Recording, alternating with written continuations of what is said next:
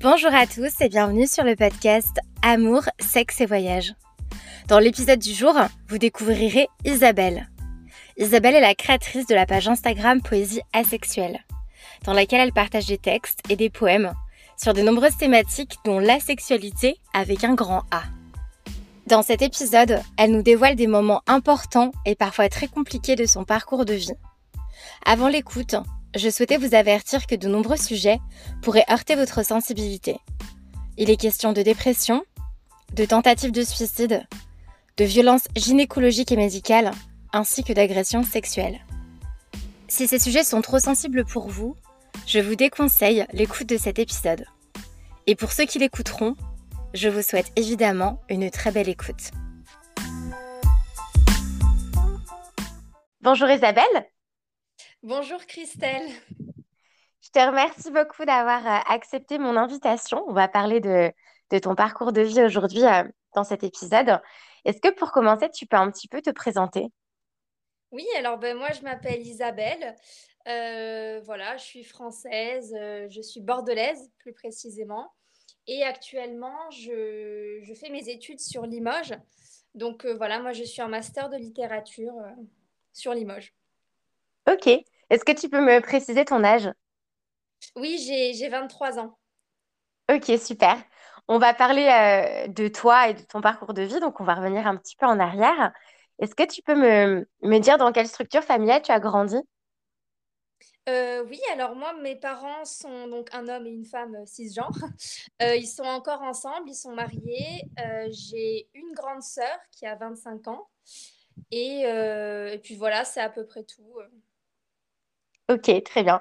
Et dans ta famille, est-ce que tu te souviens un petit peu comment vous communiquez euh, votre amour? Comment tes parents te manifestaient euh, leur amour? Est-ce que c'était plus euh, des, je sais pas, des moments de, partage, des activités, des câlins, des paroles? Enfin voilà, est-ce que tu as le souvenir de comment l'amour était transmis au sein de ton foyer? Oui, alors ben moi, il faut savoir que mes parents, ils me disaient rarement je t'aime ou ils me prenaient rarement dans leurs bras. Euh, mais j'ai jamais manqué d'amour ou quoi. Et euh, enfin, je sais qu'ils me disaient souvent qu'ils étaient fiers de moi quand je faisais des, choses qui, qui, les rendaient fiers, justement. Euh, voilà, j'ai quand même eu, j'ai eu beaucoup de soutien moral de la part de mes parents pour tout ce que j'ai pu faire, que ce soit dans mes études, que ce soit dans mes activités extrascolaires, etc. Donc, bah, grosso modo, je dirais que j'ai jamais manqué d'amour même s'ils ne me le communiquaient pas euh, de manière forcément euh, frontale, on va dire. D'accord. Et euh, tu te souviens un petit peu la personnalité que tu avais quand tu étais petite fille? Oui, bah alors j'ai à peu près toujours la même. j'ai, ben, moi, je suis quelqu'un d'assez spontané, d'assez relativement extraverti. voilà, j'ai toujours été plus ou moins bavarde, j'aime bien parler. Euh, donc, j'ai jamais été renfermée ou timide et, c'est quelque chose que, que j'ai toujours plus ou moins gardé. Euh, enfin, on aura l'occasion d'en reparler un peu plus tard, mais dès l'adolescence, j'ai connu une période de dépression où je me suis un peu renfermée. Mais malgré la dépression, j'arrivais quand même à communiquer avec les autres. Et, euh, et donc, j'ai gardé ce caractère-là tout au long de ma vie, en fait. Ok, bah écoute, on va parler de suite de l'adolescence du coup. Euh, donc là, tu me parles d'une période difficile à l'adolescence. Est-ce que tu peux un petit peu euh, m'en parler? Ouais, alors, euh, alors ben moi, j'ai, j'ai fait deux dépressions diagnostiquées. une première dépression que j'ai faite à mes 10 ans, quand je suis rentrée en sixième qui a duré six mois. Donc, elle a été diagnostiquée, elle a été soignée. J'ai vu une psychologue pendant six mois. Et euh, six mois après, plus ou moins, six mois, un an après, j'ai rechuté. Et, quand j'ai voulu en parler à mes proches, ben, euh, j'ai vu que ça leur faisait beaucoup de mal. Et du coup, c'est là où je me suis dit que j'allais tout garder pour moi. Et le problème, c'est que ça a duré très longtemps puisque je suis sortie de la dépression il y a seulement quelques mois. voilà, donc ça a duré, ma deuxième dépression a duré dix ans. Euh, voilà, euh, c'était une période vraiment très compliquée, euh, mais il faut savoir que la dépression, c'est pas quelque chose de, comment dire, c'est pas forcément linéaire, enfin c'est progressif en fait. Il y a vraiment des, moi en tout cas, je l'ai vécu vraiment comme, comme des stades, comme des paliers, et évidemment, ça se détériorait hein, de plus en plus. Donc voilà, toutes les personnes qui nous écoutent, euh, si jamais vous êtes dépressive ou que vous avez des, un symptôme dépressif, un burn-out, etc., surtout il faut en parler. C'est pas forcément facile, mais le problème c'est que si vous gardez tout ça pour vous, ça sera de plus en plus difficile, voire euh, invivable, quoi. Hmm. Voilà. Oui, puis je pense que dans la dépression, ce qui est compliqué, c'est que, bah, comme tu l'as dit, euh, on a l'impression de, de faire du mal à nos proches, alors qu'en soi, bah, on a besoin d'aide. Enfin, voilà, mais on a l'impression que notre état du coup a des répercussions sur l'état aussi euh, mental de nos proches parce que ça les affecte. Et il y a aussi des personnes qui ne comprennent pas ce que c'est que la dépression. Et euh, je pense que voilà, il y a beaucoup de personnes qui sont en état dépressif, euh, que ce soit passager ou, chronique, qui subissent des réflexions comme c'est bon, enfin bouge-toi, enfin ça va, relativise, blablabla, alors qu'en soi c'est une vraie maladie. Est-ce que tu peux euh, un petit peu, euh, juste ce que tu es OK de partager, mais juste me dire un petit peu les symptômes que toi, à titre personnel, tu as ressentis et t'ont alerté justement pour, euh, pour te dire il y a quelque chose qui ne va pas, il faut que j'aille voir un médecin oui, bien sûr, il n'y a pas de souci. Alors, ma première dépression, c'était une dépression qui a été assez subite, mais assez soft, entre guillemets. C'est-à-dire que les principaux symptômes que j'avais, c'était quand la nuit tombait, quand on fermait les volets, je me sentais oppressée, je suffoquais, je pleurais. Donc ça, c'est quand j'avais 10 ans. Euh, voilà, c'était à peu près les seuls symptômes. Enfin, j'étais aussi un peu fatiguée, j'étais très triste. Euh, voilà. Et ma deuxième dépression, ça a été beaucoup plus violent. Euh, sachant qu'en plus, donc ma deuxième dépression, j'ai commencé à la faire quand j'étais en classe de 5e. En classe de 4e et 3e, j'ai vécu du harcèlement scolaire, donc ça a compliqué un peu les choses. Et ce qui se passait pour ma deuxième dépression, c'était que j'étais très très triste. Je me souviens très bien que presque tous les soirs, systématiquement, je pleurais bien au moins 15 minutes, voire jusqu'à 2 heures dans mon lit. Je ne trouvais pas le sommeil et c'était vraiment systématique. voilà, ça c'était pendant toute la fin de mon collège. Au, aux alentours du lycée, c'était un peu ça, mais j'avais la chance d'avoir quand même un groupe d'amis qui était, euh, qui était présent pour moi. Euh, puisque j'ai pas dit aussi, c'est qu'au collège, enfin, je faisais beaucoup d'équitation et ça m'a vraiment permis aussi de garder la tête hors de l'eau. Et euh, au milieu du lycée, j'ai arrêté l'équitation pour plusieurs raisons. Et suite à ça, c'est vrai que j'ai senti aussi une dégradation hein, de, mon, de mon moral. Et la période la plus compliquée pour moi, ça a été euh, vers la fin du lycée, début des études supérieures, où j'ai commencé à ne plus ressentir les émotions positives. Alors ça, ça porte un nom. Euh, je ne sais plus quel nom c'est, mais ça porte un nom. Et ça, c'est très difficile parce que finalement, on, on, ressent que les émotions neutres ou négatives, et c'est très souvent négative. Euh, voilà, et quand j'ai bougé à Lille pour mes études, euh, c'est là où j'ai commencé à avoir les symptômes les plus graves, entre guillemets. Donc j'ai eu euh, des troubles du comportement alimentaire assez légers, hein, mais j'ai quand même eu ça, des problèmes d'insomnie, des problèmes aussi où j'arrivais pas à me lever de mon lit, vraiment j'étais comme paralysée, des sudations très fortes. Puis évidemment, euh, des, pensées suicidaires. Donc moi, j'ai fait une tentative de suicide euh, en octobre 2020. Euh, j'ai fini donc par les, les réaliser, hein, ces pensées suicidaires, au bout de trois ans, à en avoir, à penser qu'à ça et tout ça. voilà, j'avais du mal aussi socialement avec les gens. je pouvais annuler des sorties deux heures avant parce que je ne pouvais pas sortir de chez moi, ça m'était vraiment impossible. Euh, si je parfois, je devais aller jeter mes déchets. Je pouvais attendre un week-end entier avant d'y aller parce que je ne voulais pas sortir de mon appartement. C'était trop compliqué. Euh, voilà, je devenais irritable aussi. Je, je, dis ça, je dis un peu en vrac, hein, tous les trucs qui me viennent un peu à l'esprit. Euh, ouais, j'étais assez irritable. Je, je, je m'énervais parfois un peu pour un rien. je, et puis aussi, quelque part, j'en voulais un peu à, mes proches de pas voir que j'allais mal parce que j'allais tellement mal et et c'était pas nouveau et au bout d'un moment ça devient très dur à supporter au bout de plusieurs années en fait tout, tout ça mmh. parce que on en reparlera aussi euh, dans les questions euh, postérieures mais euh, j'ai vécu aussi d'autres traumatismes qui ont, qui ont rajouté en fait par-dessus la dépression voilà D'accord.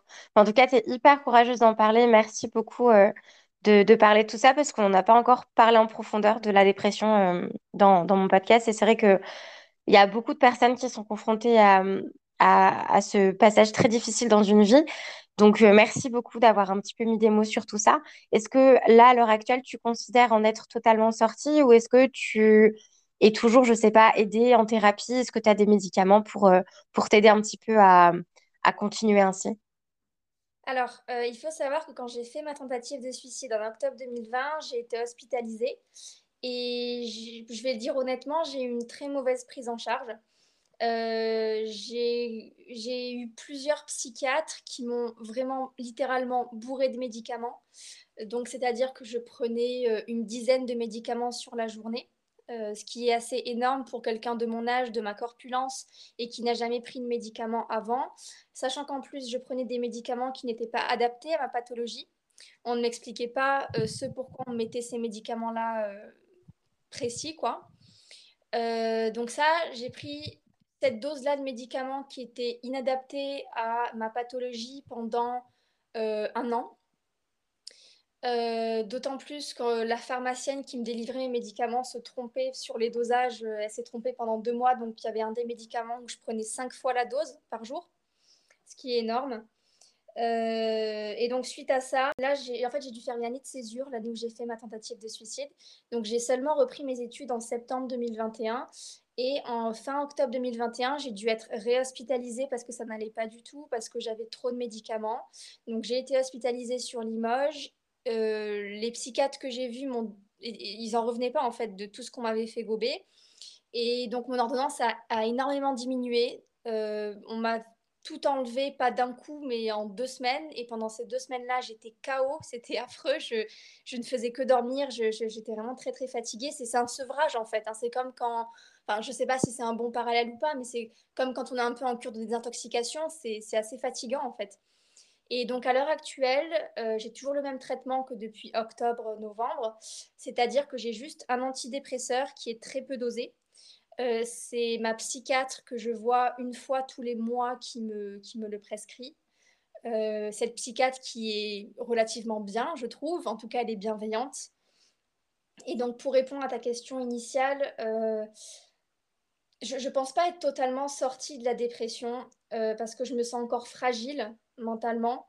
C'est-à-dire que quand, quelque chose de négatif va m'arriver, je vais réussir à mieux le gérer qu'avant, mais ça risque quand même m'affecter un peu et ça, je sens qu'en moi, il y, a des petits bouleversements, des petites ondes de choc que je ne sais pas encore totalement maîtriser. En revanche, j'ai plus, j'ai plus du tout de pensée suicidaire et ça, c'est, énorme. Quand on en a eu pendant plusieurs années, c'est vraiment énorme de plus avoir ça. Euh, j'ai un moral qui est assez constant et ça, c'est énorme aussi. Il m'arrive encore d'être assez fatiguée. Euh, voilà, mais, euh, mais, mais, grosso modo, je, vais vraiment beaucoup, beaucoup mieux et, et, et du coup, je, je pense que quand on a passé une période comme ça dans sa vie aussi difficile et aussi sombre, on, on, peut que déjà aller mieux après et affronter entre guillemets la vie beaucoup plus facilement en fait parce que moi maintenant euh, je me lève les matins même si j'ai 10 000 choses à faire que j'ai des échéances pas possibles ben mais je sais que dans ma tête ça va quoi et si dans ma tête ça va ben tout va en fait enfin c'est vraiment ça que je me dis après euh, je dis ça j'ai pas non plus enfin il y a plein de choses que je n'ai pas connues dans ma vie mais par rapport à ce que j'ai connu je sais que la dépression ça a été le moment le plus douloureux de ma vie et, et maintenant, j'ai plus ça à gérer. J'arrive à avoir des projets, j'arrive à, à, faire des choses. Et ça, c'est aussi quelque chose que je ne pouvais plus faire quand j'étais dépressive. J'arrivais pas, euh, j'arrivais pas à avoir des envies, j'arrivais pas à avoir des projets, j'arrivais pas à avoir mon avenir en fait concrètement. Euh, voilà. Et ça, je sais que c'est quelque chose qui est très partagé, notamment par les jeunes qui sont en dépression, parce que quand j'ai été hospitalisée, j'ai rencontré plusieurs jeunes de mon âge, plus ou moins, et ces personnes euh, partageaient beaucoup de choses en commun avec moi, et notamment la peur de l'avenir, bah, notamment avec la crise écologique, enfin toutes les choses qui, peuvent être compliquées pour des jeunes, voir aussi que trouver un emploi, c'est compliqué. voilà. bon, voilà. Mmh. Mais c'est vrai que du coup, tu es tellement englouti par ton, par ton état que voir le futur, c'est compliqué. Puis il y a tellement de choses qui sont anxiogènes, en fait, que enfin, j'imagine, je, je, ne l'ai jamais vécu et, et euh, enfin, c'est un peu bizarre de dire je l'imagine parce qu'en soi, je peux pas l'imaginer, quoi. Mais voilà, pour être entourée de personnes qui très proches de moi qui, qui, qui sont là-dedans ou qui l'ont été, en tout cas, je perçois la, la difficulté que c'est de s'en sortir. Donc, merci beaucoup, beaucoup de, d'avoir parlé de, de ça. Merci à toi de nous donner l'espace pour en parler, du coup. Hein. Mmh, bah, c'est c'est hyper important d'en parler. C'est vrai que c'est un, un sujet qui est encore très peu compris. Enfin, puisque, en fait, la maladie euh, mentale est, invisible. Hein. Et, euh, enfin, je sais pas, tu te casses le poignet, euh, tu as, un bandage au poignet, tout le monde va te demander, mais ça va, ça va mieux, comment, qu'est-ce qui t'est arrivé, etc.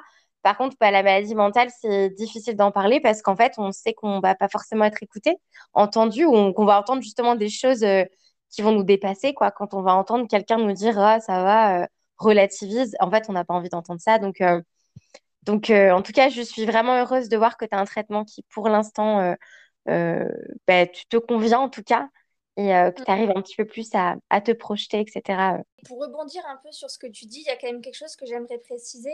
effectivement, la maladie mentale, c'est quelque chose qui, en règle générale, ne se voit pas, même si quand on est bien dépressif, il y a quand même physiquement, on est assez renfermé. Enfin, il peut y avoir des choses qui se voient, mais c'est vrai que globalement, ça, ça ne se voit pas. Euh, moi, j'ai quand même été mise face à des professionnels qui n'ont pas toujours su non plus bien accueillir la parole des, ma parole à moi et ou même la parole des personnes qui ne vont pas bien psychologiquement. Et c'est vrai qu'en France, j'ai l'impression que la maladie mentale, c'est pas vraiment pris au sérieux.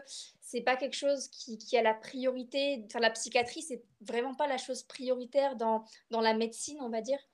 Euh, et je trouve ça vraiment regrettable parce que parce qu'à l'heure actuelle, il y a énormément de dépression, énormément de burn-out. Et c'est. Voilà, juste, je, j'aimerais beaucoup que les professionnels soient mieux formés aux maladies mentales, qu'ils soient plus à l'écoute, euh, qui permettent aussi de libérer la parole parce que quand on va mal, par exemple, et qu'on va voir un professionnel, c'est pas toujours facile non plus de tout dévoiler sur soi quand on a vécu des choses difficiles, etc. Donc, euh, donc voilà, j'aimerais vraiment que les professionnels de la santé soient mieux formés à, recueillir la parole, en fait. Mmh, je valide totalement tout ce que, tout ce que tu viens de dire. Par rapport à ton adolescence, euh, est-ce que tu as eu des difficultés avec ton corps? Euh, Donc, tu me parlais donc forcément de ton état mental à l'époque qui était très compliqué. mais est-ce que la puberté t'a un petit peu chamboulé Est-ce que l'arrivée de tes règles, tout ça, ça a été compliqué en parallèle de ta santé mentale fragile? Oui, oui, alors ça, oui, ça c'était un, un espèce de un gros morceau, si je puis dire, dans ma vie, parce que moi j'ai une puberté précoce, donc j'ai commencé à avoir de la poitrine, par exemple, à mes 8-9 ans. Euh, j'ai eu mes règles vers mes 9-10 ans, mes premières règles. Donc tous ces changements qu'il y a eu dans mon corps, en règle générale, je ne pouvais pas en parler trop avec mes amis, parce que j'étais la première à qui ça arrivait, donc j'ai un peu tout gardé pour moi. Et d'autant plus que j'avais une grande sœur, donc elle avait déjà eu ses règles, mais on n'en parlait pas vraiment dans la maison. Et la première fois que j'ai eu mes règles, j'ai vu ce sang, j'ai paniqué, j'ai pleuré, surtout qu'en plus, euh, mes premières règles, sont, elles sont arrivées après euh, à peu près un ou deux mois de grosses douleurs euh, dans le bas-ventre, en fait.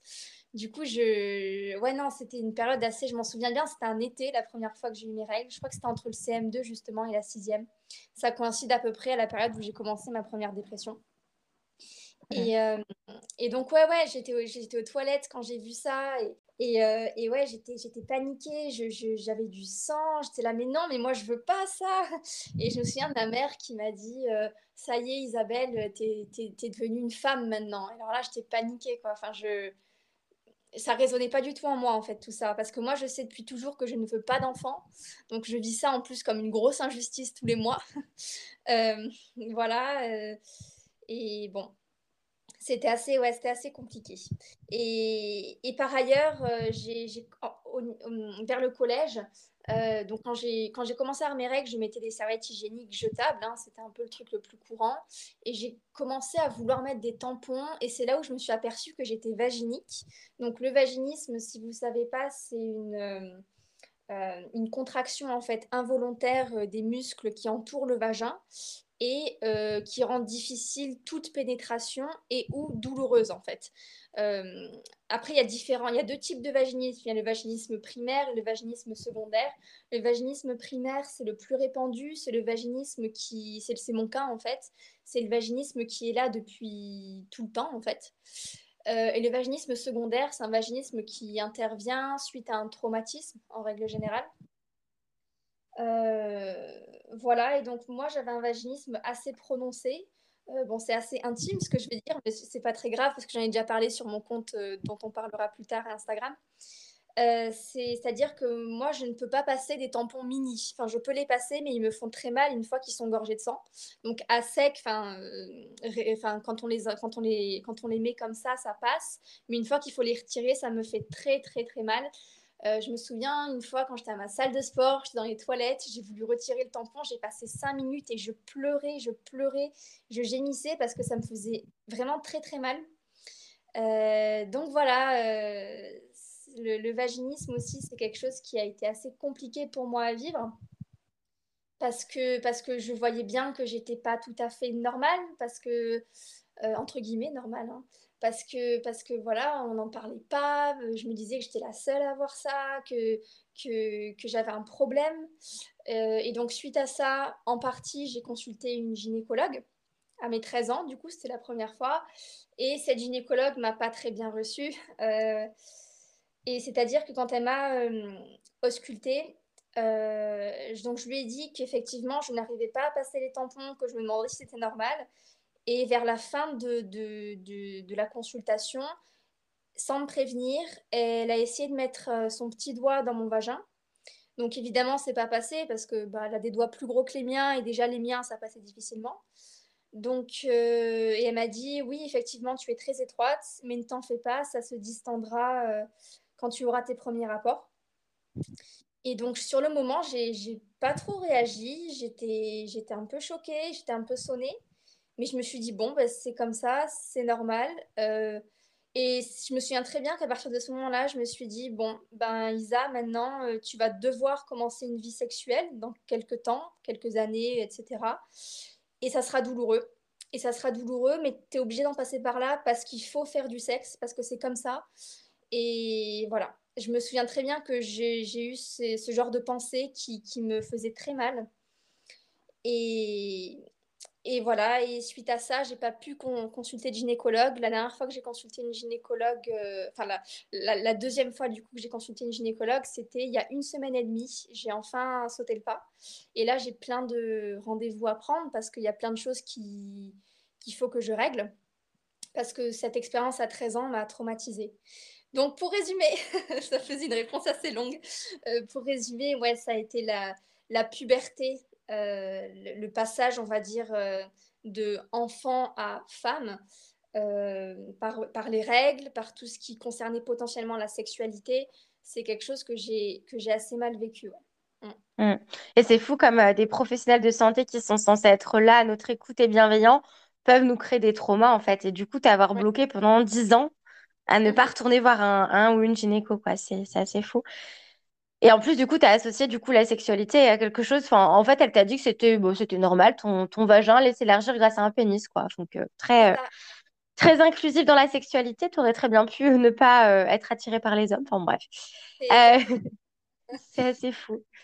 est-ce que, du coup, en, en, parlant de sexualité, est-ce que justement, quand tu as 13-14 ans, tes parents ont commencé un petit peu à te parler d'éducation sexuelle ou pas forcément? Alors, euh, c'est vrai que c'est quelque chose dont on ne parle pas beaucoup dans ma famille. Mais je pense que les, premières vraies discussions que j'ai eues sur la sexualité, c'était plutôt du coup dans les cours d'éducation sexuelle qu'on avait au collège, qui étaient très hétérocentrés, très cisgenres aussi, bien cisgenres. après, moi, j'étais dans une école catholique, hein, donc c'est vrai que c'est peut-être pas étonnant je ne sais pas. Euh, et puis, euh, ouais, je, me souviens que j'étais pas du tout intéressée en fait par ça, parce que moi je suis euh, asexuelle, donc on en reparlera un peu plus tard. Je sais, Christelle, que tu as prévu des questions par rapport à ça. et donc, ouais, moi, toutes ces questions liées à, la sexualité, ça m'intéressait pas, quoi. Enfin, je, je savais même pas quoi poser comme question parce qu'à un moment donné, je me souviens qu'il fallait qu'on écrive sur des petits papiers les questions éventuelles qu'on avait. Je me suis crevée. Je voyais tout le monde qui écrivait plein de trucs. Moi, je disais, je peux demander? Je comprends pas, je, ça m'intéresse pas, je veux pas savoir. Et, la seule question, enfin, je me suis creusé les méninges et la seule question qui m'est venue, c'est est-ce qu'on peut avoir des rapports sexuels pendant les règles? Voilà. Donc, euh, j'ai mis cette petite question dans la boîte aux questions et quand la professeure l'a l'a pioché et l'a lu. Il y a plein de... Parce qu'on était séparés, un groupe filles et groupe garçons. Donc j'étais qu'avec des filles. Et la professeure, quand elle l'a lu, euh, il y a plein de filles qui ont commencé à rire. Et moi, j'ai pas compris pourquoi. Bon, c'était anonyme, hein. mais j'ai pas compris pourquoi, parce que pour moi, c'était une question hyper intéressante. Et, euh, et, voilà, donc elle a répondu à la question. Elle a dit qu'en gros, euh, ben, effectivement, on pouvait, il n'y avait rien d'impossible, mais qu'effectivement, c'était peut-être pas le plus agréable quand on avait ces règles. Ce qui, après m'être renseigné il y a quelque temps, et pas forcément vrai, puisqu'apparemment, les rapports sexuels, ça peut aider à détendre un petit peu toutes les, euh, les crispations, enfin, je sais, les spasmes qu'on peut avoir pendant les règles. Je me souviens de, de l'équitation, j'avais deux amis qui, euh, qui étaient un peu plus âgés que moi, qui, euh, qui parlaient de leurs premières expériences sexuelles. Et moi, j'étais à côté, je devais avoir à peu près 12-13 ans. Et, et, donc elle parlait de ça et moi j'écoutais parce que je me disais bah ça finira par me concerner mais ça m'intéressait pas du tout une fois de plus et donc, pour revenir à ta question initiale par rapport à mes parents, euh, c'est un peu plus tard, quand j'étais euh, plus fin collège, début lycée, que j'avais des discussions relativement ouvertes sur la sexualité avec mon père, notamment. Euh, des questions assez générales, hein, du style, je sais pas, moi, je sais plus trop ce, dont on parlait, mais Ouais, pour moi, en fait, déjà, j'avais des prémices de la sexualité, elle apostrophe asexualité, euh, parce que je me disais, ouais, mais est-ce que tout le monde est attiré euh, sexuellement par les gens euh, Moi, je suis pas forcément. Enfin, moi, j'ai pas forcément envie de coucher avec des gars. Enfin, tout, tout, ce genre de questions, j'ai pu en parler pas mal avec mon père. Avec ma mère, je parlais pas trop de sexualité, je parlais plutôt effectivement de tout ce qui était lié à des corps, alors biologiquement femelles, quoi. Euh, bah, style les règles, hein, clairement, style euh, euh, tout ce qui pouvait être pilosité, notamment pilosité intime, tout ce qui pouvait être douleur au niveau de la poitrine, des, choses comme ça. Donc avec ma mère, c'était plus sur des, des questions de, corps, en fait, de corps féminin. Mmh. Mais j'imagine à quel point ça doit être étrange pour toi à l'adolescence où tout le monde est un petit peu à ses premiers émois sexuels et, et tout le monde euh, commence à, je sais pas, euh, sexualiser le corps des uns des autres et à parler de sexe ou à parler de, de je sais pas, d'être tombé sur une vidéo à caractère pornographique, ça m'a émoustillée. Enfin, toi, puisque du coup, tu ne ressentais aucun, vraiment aucune attirance, euh, tu devais te, te, sentir un peu différente? Ouais, ouais, ouais, bah, tout à fait. Je me, ouais, je me souviens bien quand j'étais en, en CM1, CM2, il y avait des filles qui commençaient à parler de gars qu'elles aimaient ou enfin, sur qui elles avaient flashé et tout.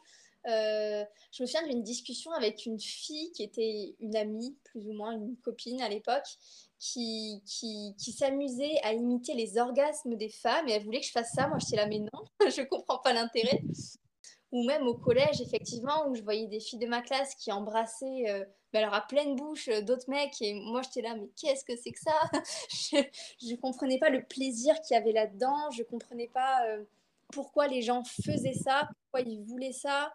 moi, je le voyais, ça m'émoustillait pas du tout, je ne voyais pas l'intérêt, et limite, je voyais ça un peu comme un danger aussi, parce que ça aurait été euh, confier en fait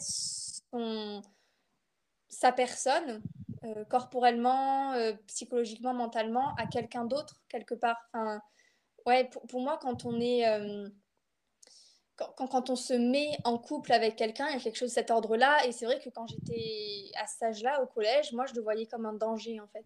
Ça, plus, plus que quelque chose de vraiment désirable. Surtout qu'en plus, ben, à cette époque-là, je commençais à avoir du harcèlement scolaire, donc les autres, hmm, c'était un peu compliqué. Ok. Donc j'imagine que tu n'avais pas de, de, désir masturbatoire, tu n'avais pas envie de, te toucher, euh, d'explorer tes parties intimes, parce qu'en plus, tu avais euh, ce, trauma lié au tampon. Enfin, je pense que cette zone-là, finalement, euh, tu ressens pas de désir, et en plus, tu es, terrorisé de, de cette expérience avec le tampon et la gynéco, donc tu ne pars pas à l'exploration de ton sexe. Ah ben non, non, mais, en fait c'est quelque chose avant qu'on parle, parce que la masturbation on n'en parle pas depuis longtemps non plus, en tout cas la masturbation féminine on n'en parle pas depuis longtemps. Euh, moi je l'ai vraiment bien connue grâce à Instagram, la masturbation féminine. Euh, et, et, donc ouais, quand j'étais au collège j'étais pas sur Instagram, j'étais à peine sur Facebook, alors sur Facebook c'est pas là où on parle de masturbation féminine. Hein. Euh, et donc déjà j'avais pas forcément connaissance de ça. Et même au-delà de ça, j'avais pas du tout le réflexe de venir me toucher euh, euh, la vulve, le clitoris, tout ça. Enfin, je... Mais, même à l'heure actuelle, en fait, la masturbation, ça a jamais été quelque chose. Parce que voilà, au lycée, j'ai eu un pote qui m'a qui m'a dit, bah, je lui ai parlé de mon vaginisme et tout ça. Je ne connaissais pas encore le mot vaginisme à l'époque, mais je lui avais dit que mon vagin était hyper étroit, que je peux pas mettre des tampons et tout. Et il m'avait conseillé, effectivement, même il m'avait presque m'avait conseillé, on va dire de manière très gaillarde, de, de, de me masturber. Donc je me suis dit, bah, il a peut-être raison, il faut que j'essaye. Donc j'ai essayé à plusieurs reprises, mais c'est jamais allé très loin parce que ça me dégoûtait et je commençais à me sentir sale et parfois, j'en venais même à pleurer, en fait, parce que pour moi, c'était comme si je me violais.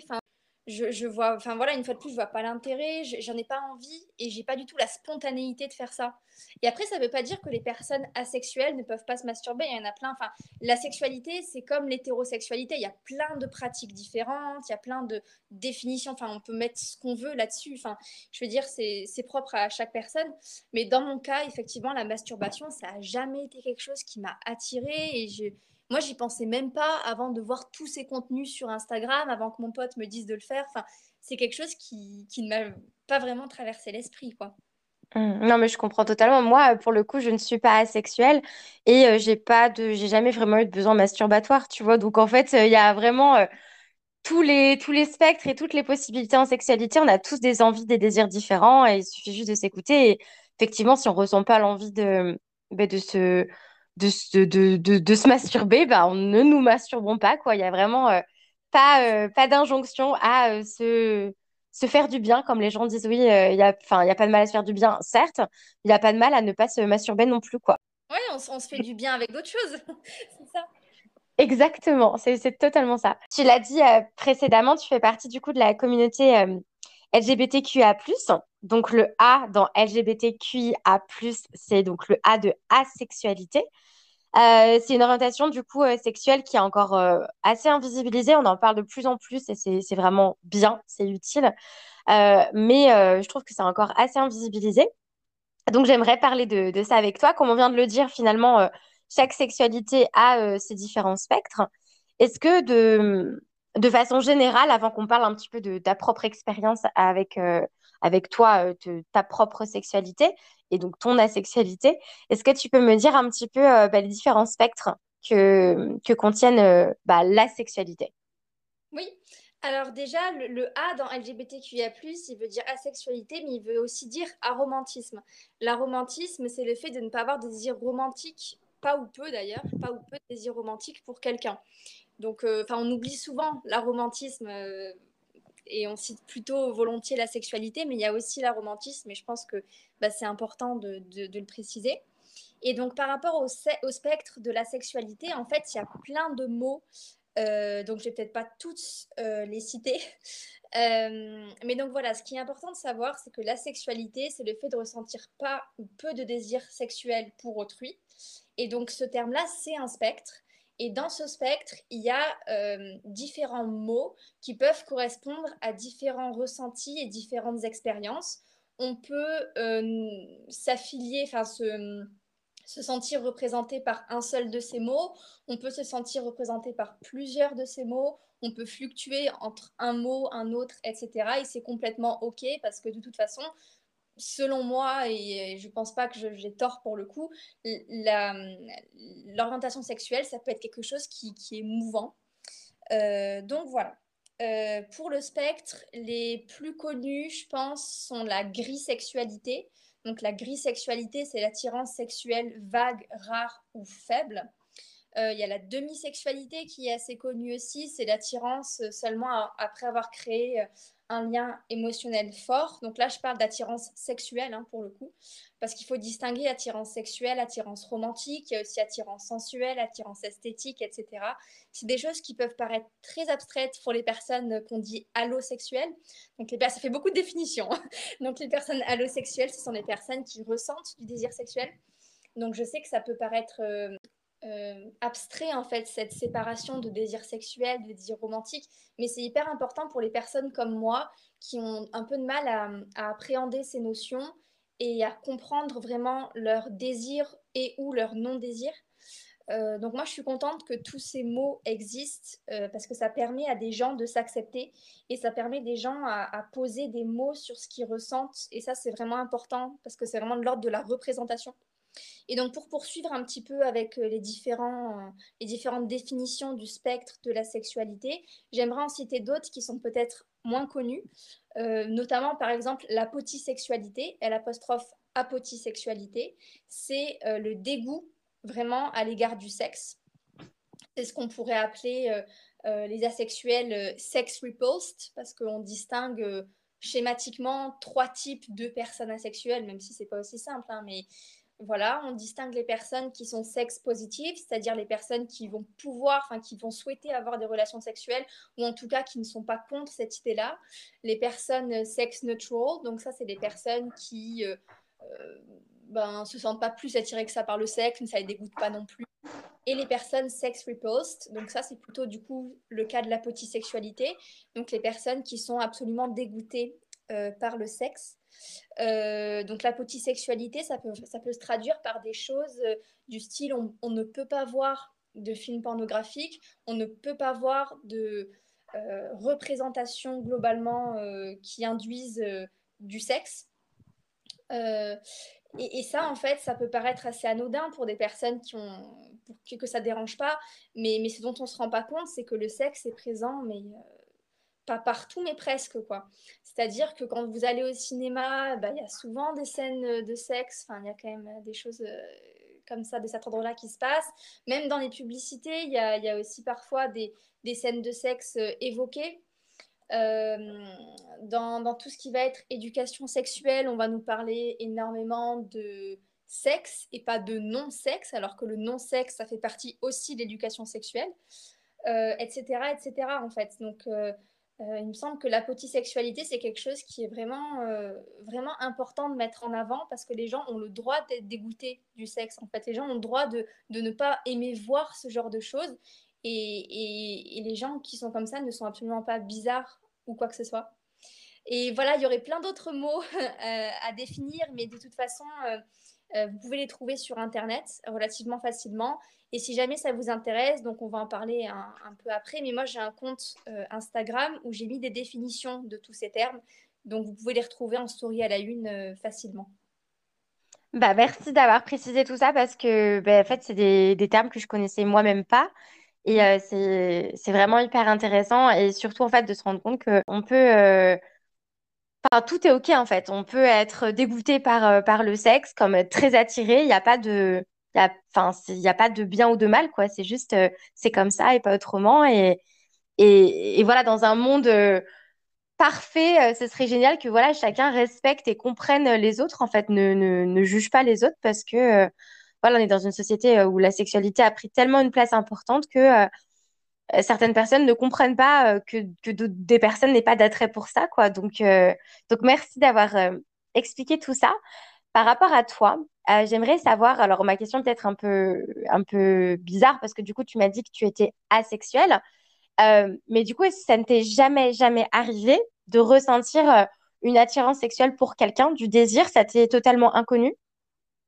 Alors ça, c'est une question, euh, tu dois peut-être pas t'attendre à ma réponse, mais c'est une question un peu compliquée pour moi, parce que euh, moi, je suis asexuelle, ça j'en suis convaincue. Par contre, je ne sais absolument pas où je me situe sur le spectre de l'alloromantisme, euh, parce que moi, j'ai déjà eu des attirances mais je ne sais pas de quel ordre c'est. Pour moi, c'est pas sexuel parce que je n'ai pas envie d'avoir de relations sexuelles, c'est-à-dire j'ai pas envie d'être pénétrée, j'ai pas envie qu'on touche mes seins, ma vulve, enfin tout ça, en fait, j'en ai pas envie. Donc c'est ça que je qualifie de relation sexuelle. Et, du coup, j'ai pas envie de ça. Mais j'ai déjà eu des attirances, effectivement, pour des, gens, alors principalement des hommes cisgenres, mais aussi des femmes cisgenres, ça m'est arrivé.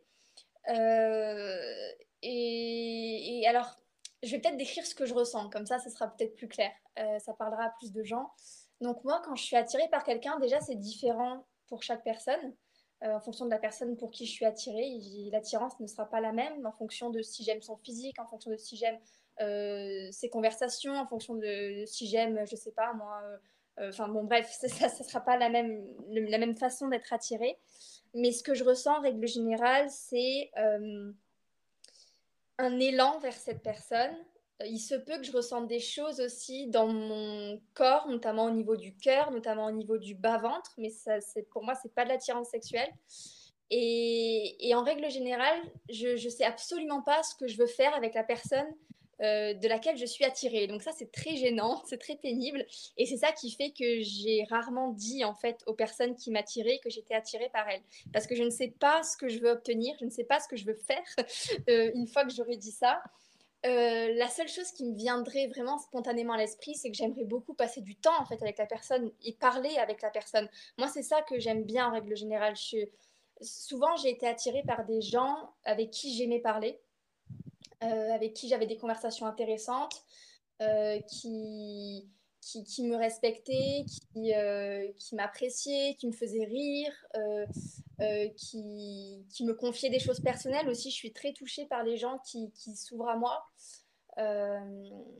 voilà. Mais il y a aussi, enfin, il y a quelque chose qu'il ne faut pas non plus, que je ne peux pas oublier dans mon histoire personnelle, c'est tout ce qui est de l'ordre de la dépression. C'est-à-dire que pendant des années et des années, je n'ai pas ressenti d'émotions positives à cause de la dépression.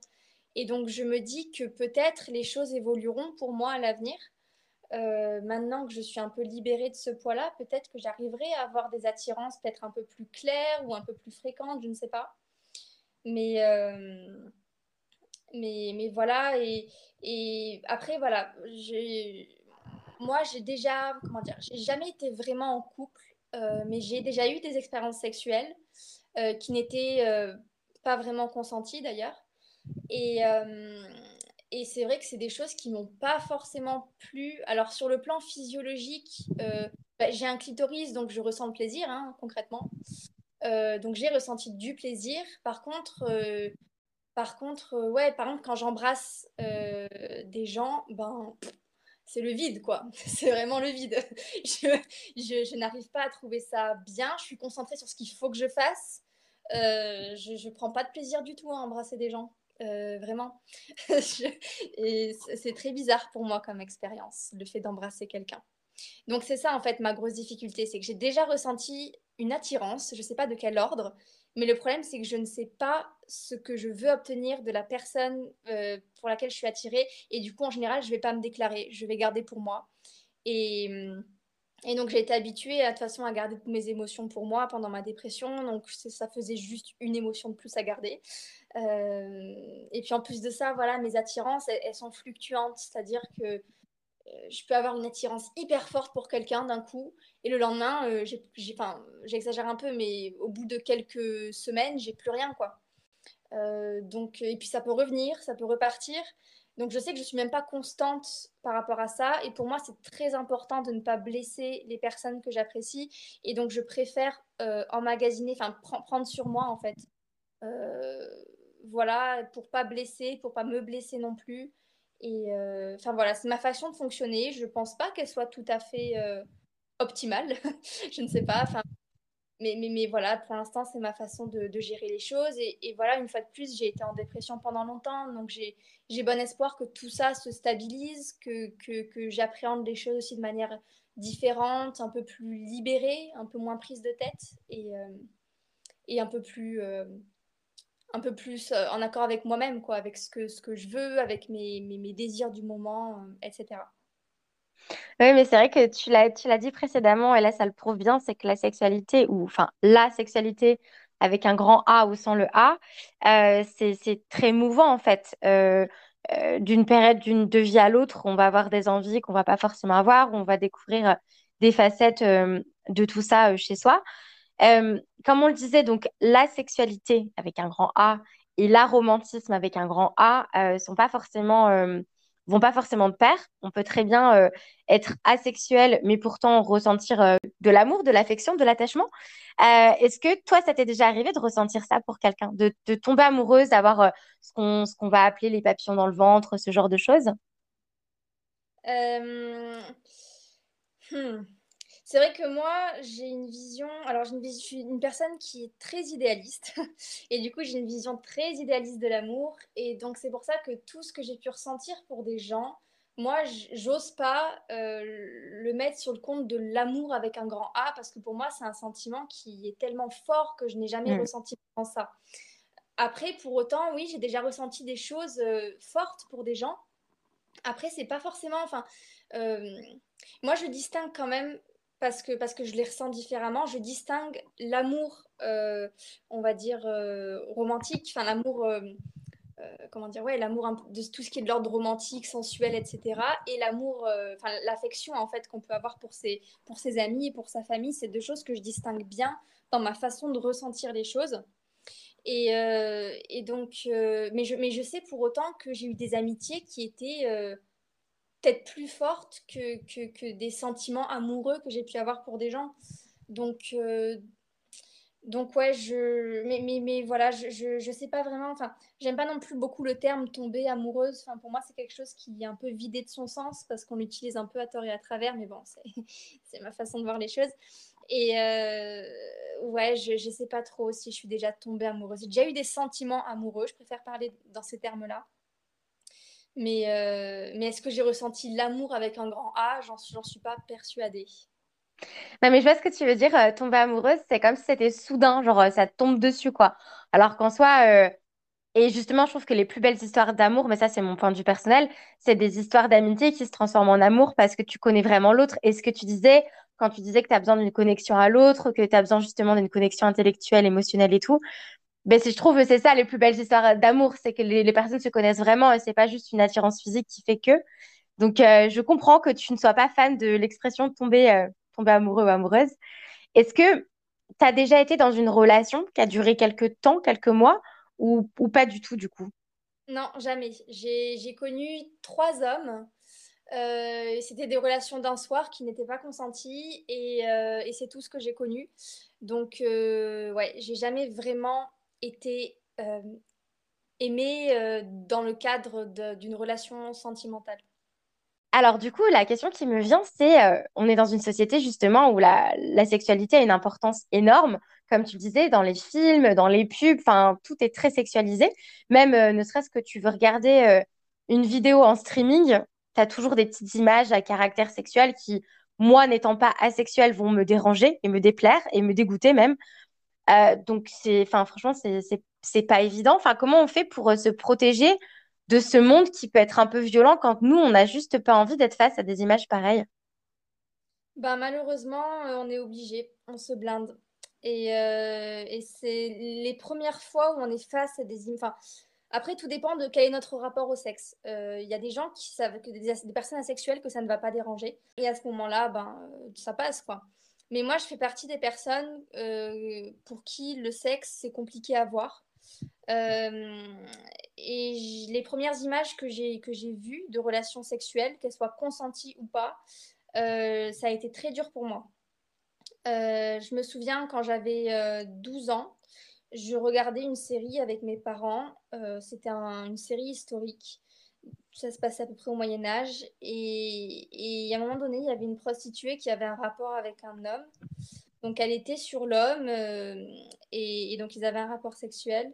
Et moi, j'étais là, ça m'a tétanisée. J'ai arrêté de respirer, je ne pouvais plus bouger.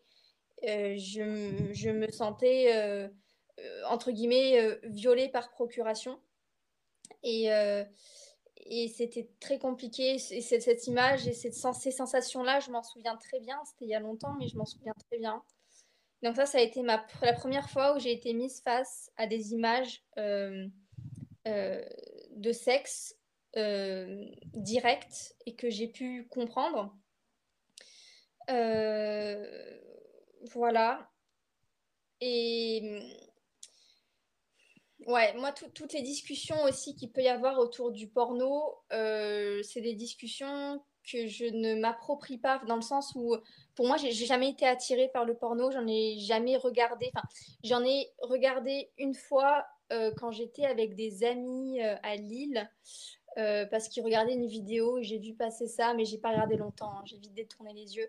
Mais je n'ai jamais regardé de porno et c'est quelque chose qui me, Enfin bon, ça me fait un peu peur, quoi. Et moi, ça me, ça me fait un peu de mal aussi de savoir que des gens euh, regardent ça. même si bah, chaque, personne est, chaque personne est libre hein, de faire ce qu'elle veut, bien évidemment, mais voilà, bon, moi j'ai un peu de mal quand même avec ça. après, je sais qu'il existe du porno éthique et tout ça, ça je ne connais pas bien, c'est vrai. voilà, après, qu'est-ce que je peux dire d'autre? Moi, les séries, les, j'ai fini par m'habituer en fait hein, à voir ces choses-là parce que j'ai une, limite, c'est-à-dire que moi, je peux voir des rapports sexuels tournés en female gaze, par exemple. Euh, donc, c'est-à-dire des, rapports sexuels qui vont mettre l'accent sur le plaisir qui est donné aux personnages et qui vont pas les érotiser, notamment les corps féminins, euh, euh, les assujettir, les, les, mettre en tant qu'objet. Donc, tout ce qui est male gaze, déjà, moi, je peux pas. Après, voilà, je peux citer des séries que j'ai eu beaucoup de mal à regarder. Game of Thrones, par exemple, je n'ai pas pu. Euh, j'ai vu ça, j'ai vu les scènes de, viol. Euh, j'ai trouvé ça très compliqué à voir et, j'ai été très mal pendant plusieurs jours. J'ai beaucoup pleuré. Euh, Euphoria, j'ai eu beaucoup de mal aussi.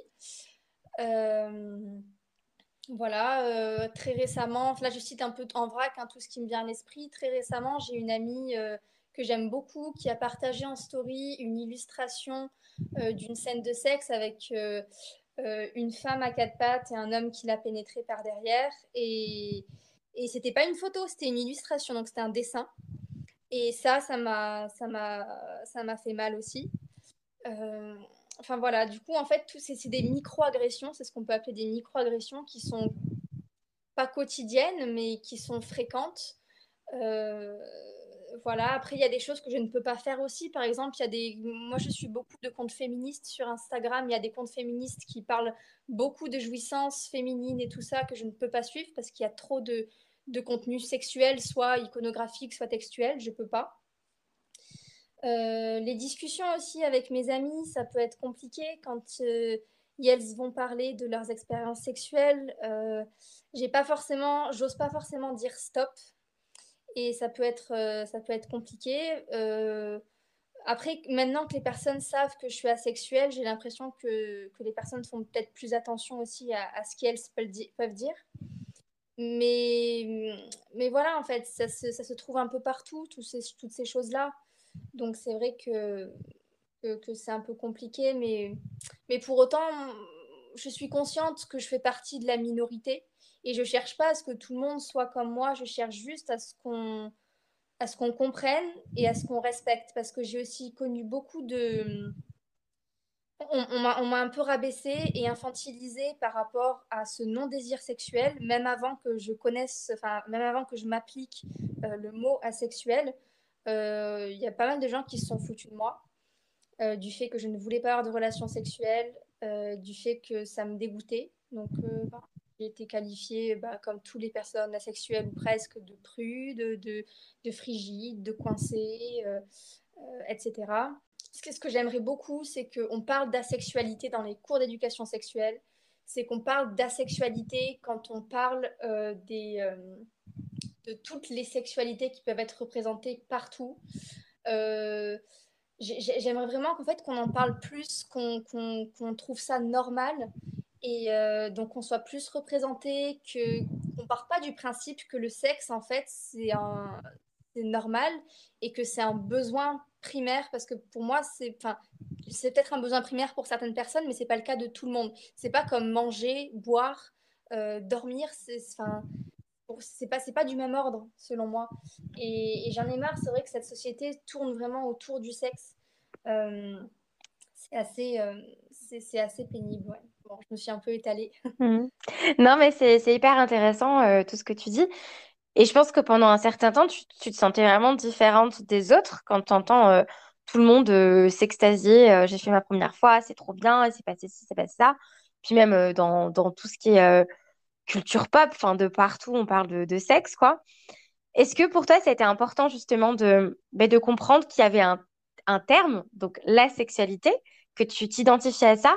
Est-ce que ça a été important pour toi de faire un, je sais pas si on peut appeler ça un coming out, mais en quelque sorte, enfin, du coup, de le, crier au monde entier, de le crier à ses, proches, euh, genre laissez-moi tranquille sur tout ce qui va être le domaine de la sexualité parce que je, suis asexuelle.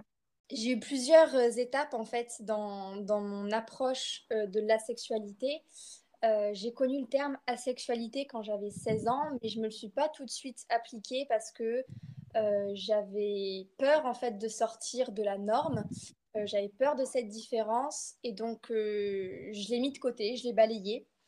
Et, en fait, j'ai pleinement accepté mon asexualité après ma troisième agression sexuelle où je me suis dit mais c'est plus possible, je peux pas continuer comme ça, je peux pas continuer à, essayer des choses, dire stop et me faire abuser.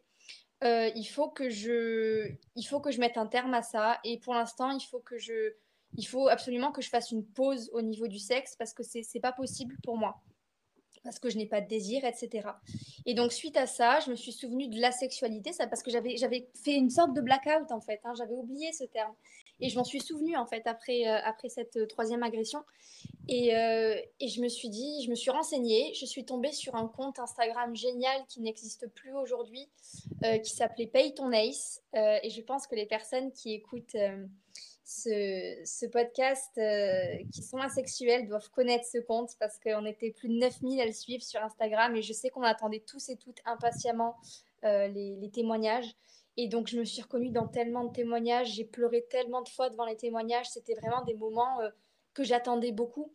Dès qu'il y avait un nouveau témoignage, j'étais là. Mais pour moi, c'était une façon de me valider en tant que personne asexuelle. C'est un peu triste à dire parce que parce qu'on ne devrait pas avoir besoin de se valider par rapport aux autres. On devrait pouvoir se définir en fonction de soi-même.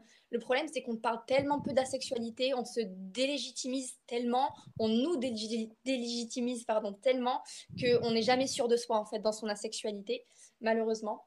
Et, euh, et donc, ouais, j'ai lu ces témoignages, je me suis dit, mais c'est bon, mais je, suis comme ça en fait, je suis asexuelle, c'est complètement moi. Et à partir du moment où je l'ai accepté, euh, au début, j'avais du mal à me défaire un peu de la honte de sortir de la norme. Et j'en ai parlé pour la première fois à une amie qui m'était très proche. Et je lui ai fait connaître l'aromantisme. Et du coup, elle, elle s'identifiait comme aromantique. Du coup, on échangeait beaucoup sur nos différentes expériences. Et c'était très intéressant, c'était très respectueux. Enfin, j'avais vraiment un très bon contact avec cette personne. Et euh, donc, il y avait Kael que je parlais de ça. Et, euh, et donc ensuite, bon, j'ai connu, euh, connu la dépression profonde avec ma TS, etc., etc. Et, euh, à un moment donné, euh, je me suis dit c'est bon, il faut que parce que moi j'ai toujours aimé la littérature et j'ai commencé à écrire des poèmes quand j'avais 14 ans. Et je me suis dit il faut que j'écrive des poèmes sur ce que je ressens parce que je sais que je suis pas la seule à vivre ça et, j'avais besoin aussi de me convaincre que ce que je vivais, c'était vrai, parce qu'on n'en parle tellement pas que je, voilà, on doute en fait, on doute tout le temps quand on est asexuel. On ne sait jamais si ce qu'on ressent, c'est vrai ou pas, parce qu'on ne sait pas si, ça a le droit d'exister en fait, tout simplement. Et, euh, donc j'ai commencé à écrire des poèmes sur ça. Euh, et je me suis dit, mais putain, mais il faudrait. Pardon, je suis un peu vulgaire. je me suis dit, mais, euh, mais il faudrait que je, que je partage ça.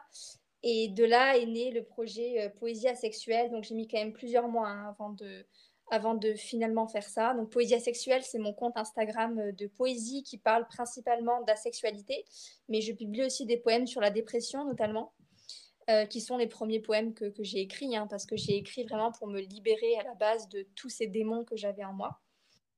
Et, et donc, donc voilà, et en créant Poésie asexuelle, ben, ben, en fait, j'ai vu que ça intéressait des gens. Bon, c'est un petit compte encore, mais je reçois quand même des, des, messages de gens qui me disent merci pour ce que tu fais, c'est, c'est, ça, ça m'aide, euh, c'est original. C'est, et, et, moi, chaque message que je reçois, mais je suis tellement contente parce que je me dis, mais euh, jamais j'aurais pensé. Déjà moi je considère pas vraiment que j'ai un talent d'écriture. Enfin bon voilà après ça, qu'est-ce que ça veut dire le talent ou quoi? Je ne sais pas. Mais moi poésie sexuelle je le fais surtout pour le contenu. Donc moi j'aime beaucoup la poésie c'est vrai.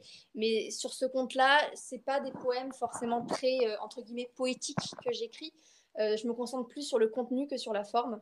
C'est mon ordre premier quoi. C'est vraiment mes priorités euh, et, en fait, depuis que j'ai créé Poésie asexuelle, j'ai eu une cascade d'événements qui s'est passée. Enfin, euh, c'est-à-dire que ça m'a.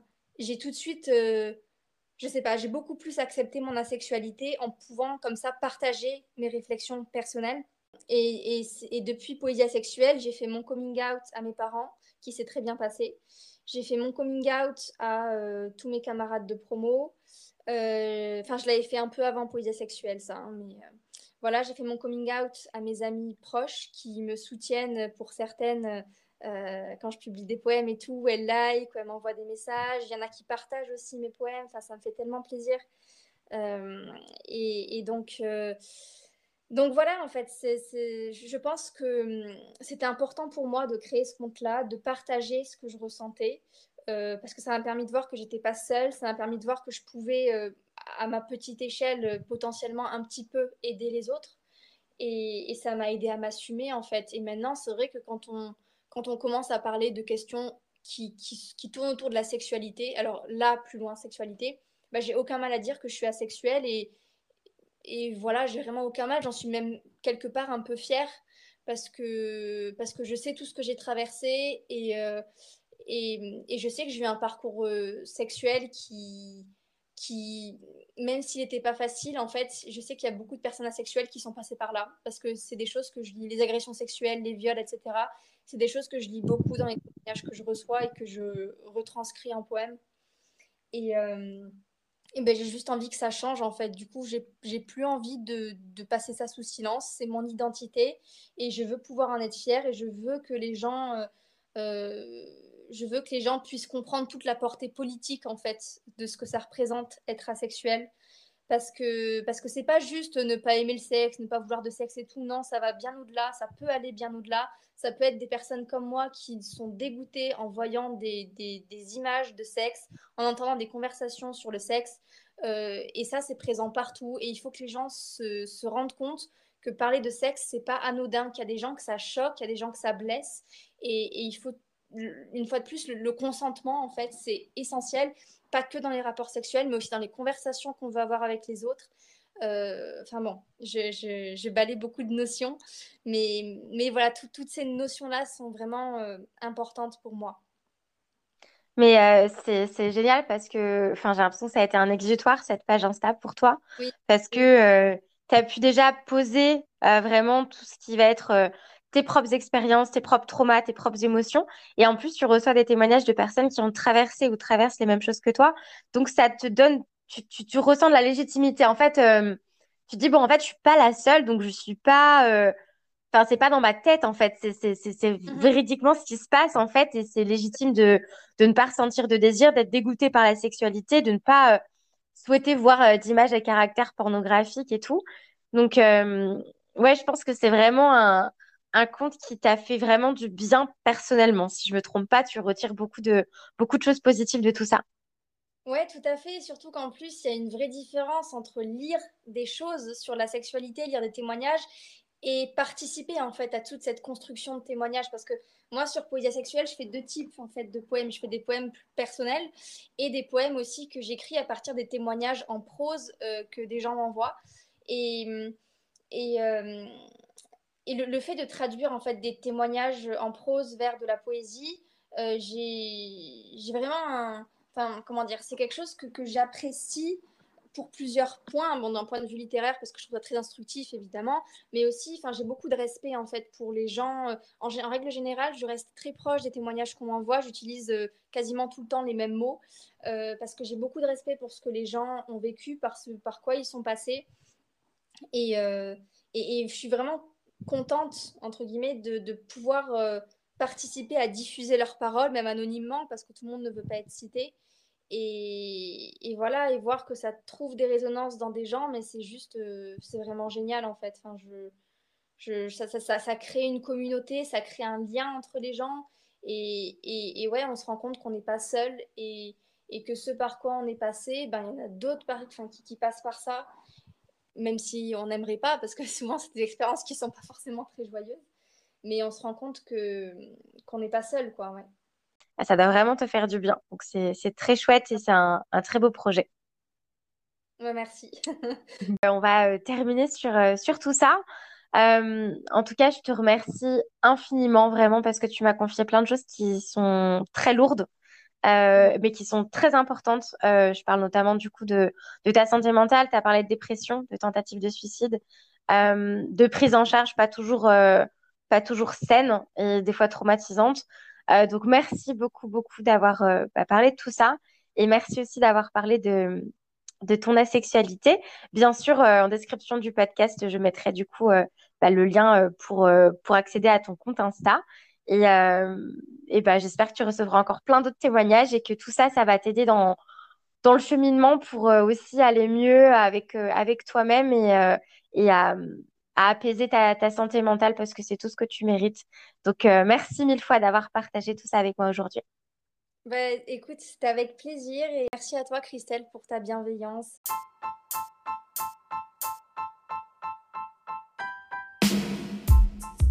C'est la fin de l'épisode du jour. Merci beaucoup de l'avoir écouté jusqu'au bout. Vous retrouverez en description de cet épisode le lien d'accès à la page Instagram d'Isabelle, Poésie Asexuelle. Quant à moi, je vous retrouve la semaine prochaine avec un tout nouvel invité à mes côtés. D'ici là, vous pouvez aussi me retrouver sur Instagram, sur la page Instagram Amour, Sexe, Voyage, Podcast. À très vite.